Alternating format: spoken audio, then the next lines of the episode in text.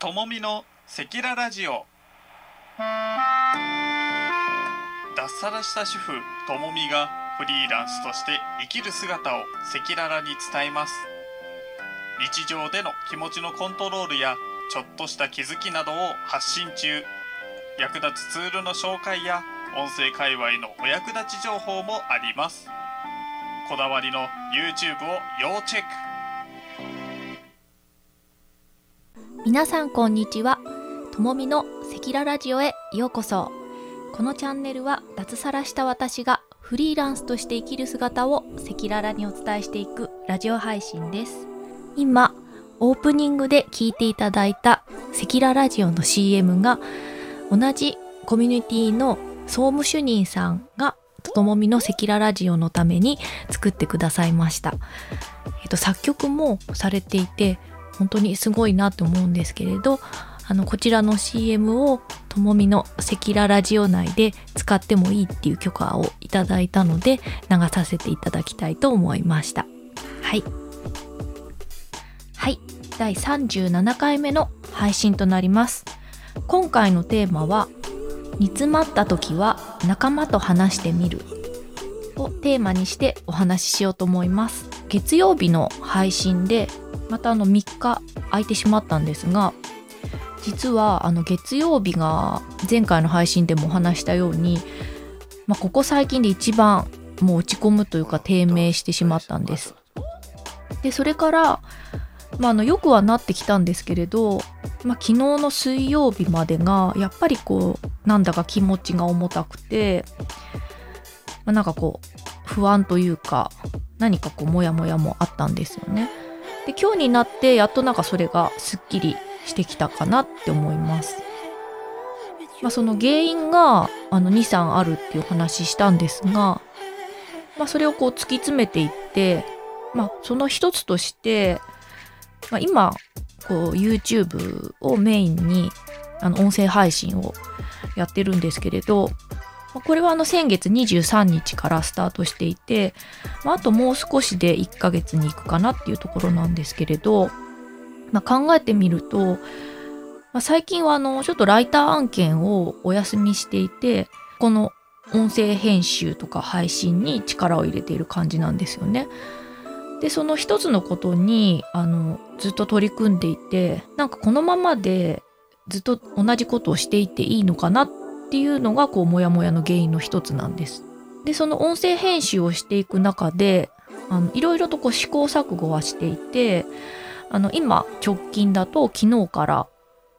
あの動画にしてあの音声を動画に載せてそこにテロップも入れて作っているんですけれど、まあ、そこにたどり着くまでにいろいろグラフィックをいくつか入れてみたりだとか、まあ、それは結構時間がかかるので、まあ、前々回ぐらいの放送でもお話ししたようにあの3枚のサムネイルにして、まあ、そこに重要な部分だけテロップを入れる、まあ、そこで落ち着いたんですよね。まあ、でもあのまあ、YouTube の方で、まあ、それだとこう静止画だと、まあ、動画じゃなくて音声だけでもいいんじゃないかっていうふうに判断されてしまって、まあ、収益化できなくなるっていうお話もあるということで、まあ、ちょっと動画にもやってみようかなと思ってで昨日から本格的に、まあ、その前にちょっと本当に短いものを入れたりとかしてみたんですよね。でそれで、まあ、その中でもこうやり方は変えているんですけれど、考えてみると最近はもうほぼ、まあ、それしかやってないなと思って、まあ、あとあの自分のノートとか、まあ、ライティングはしているんですけれどなので、まあ、多分人間誰でもそうだと思うんですけど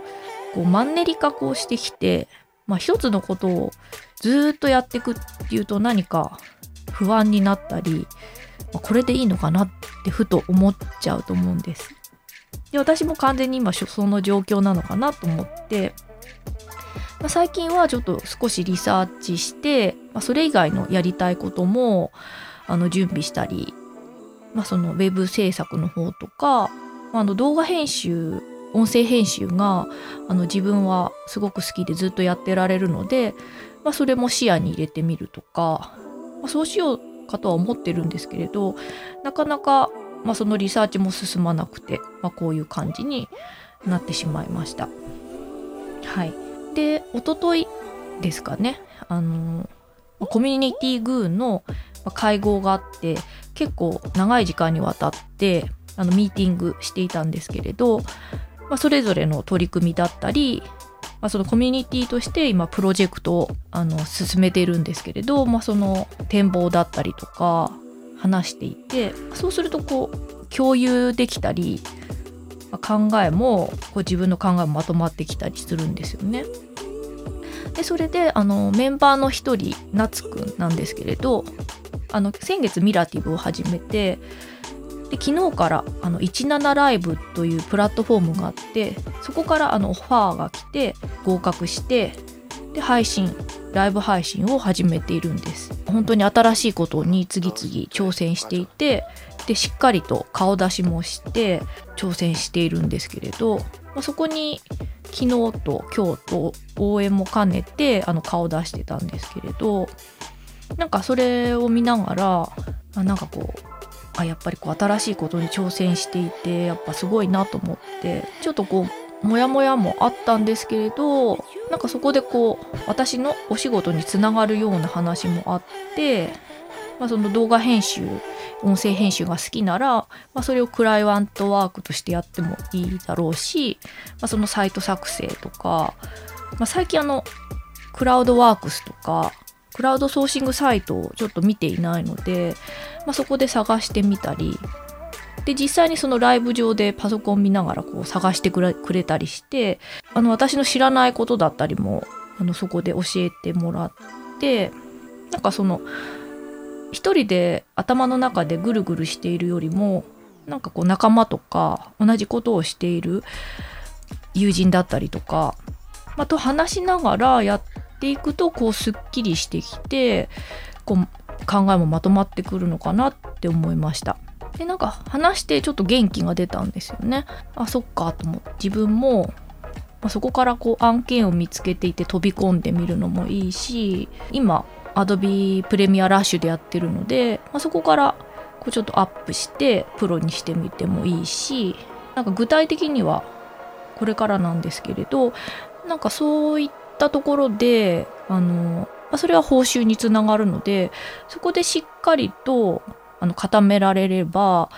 なんか精神的にもすごく安定すると思ったんです。きちんとこう、まあ、ライターもそうなんですけれど報酬がある程度まあ、パートぐらいの報酬があって、まあ、それでこの音声編集もこの2本立てでできればこのメンタル的にも自分の中でも安定すると思うんですよね。でその音声編集動画編集も好きでやっていることですし、まあ、それが収益になれば、まあ、それにあの勝ることはないと思うのでなんかちょっと話しながら結構だいぶすっきりしてきたんですよねなんかこれからのことがはいなのであの、まあ、ちょっとまとまりがないかもしれないんですけど、まあ、YouTube や音声配信もまだこうやったことのないアイディアも今頭の中にあって、まあ、それはあのこれからちょっと試していこうと考えています。はいというわけで今回は煮詰まった時は仲間と話してみるについてここ数日あった実体験でお話ししてみました。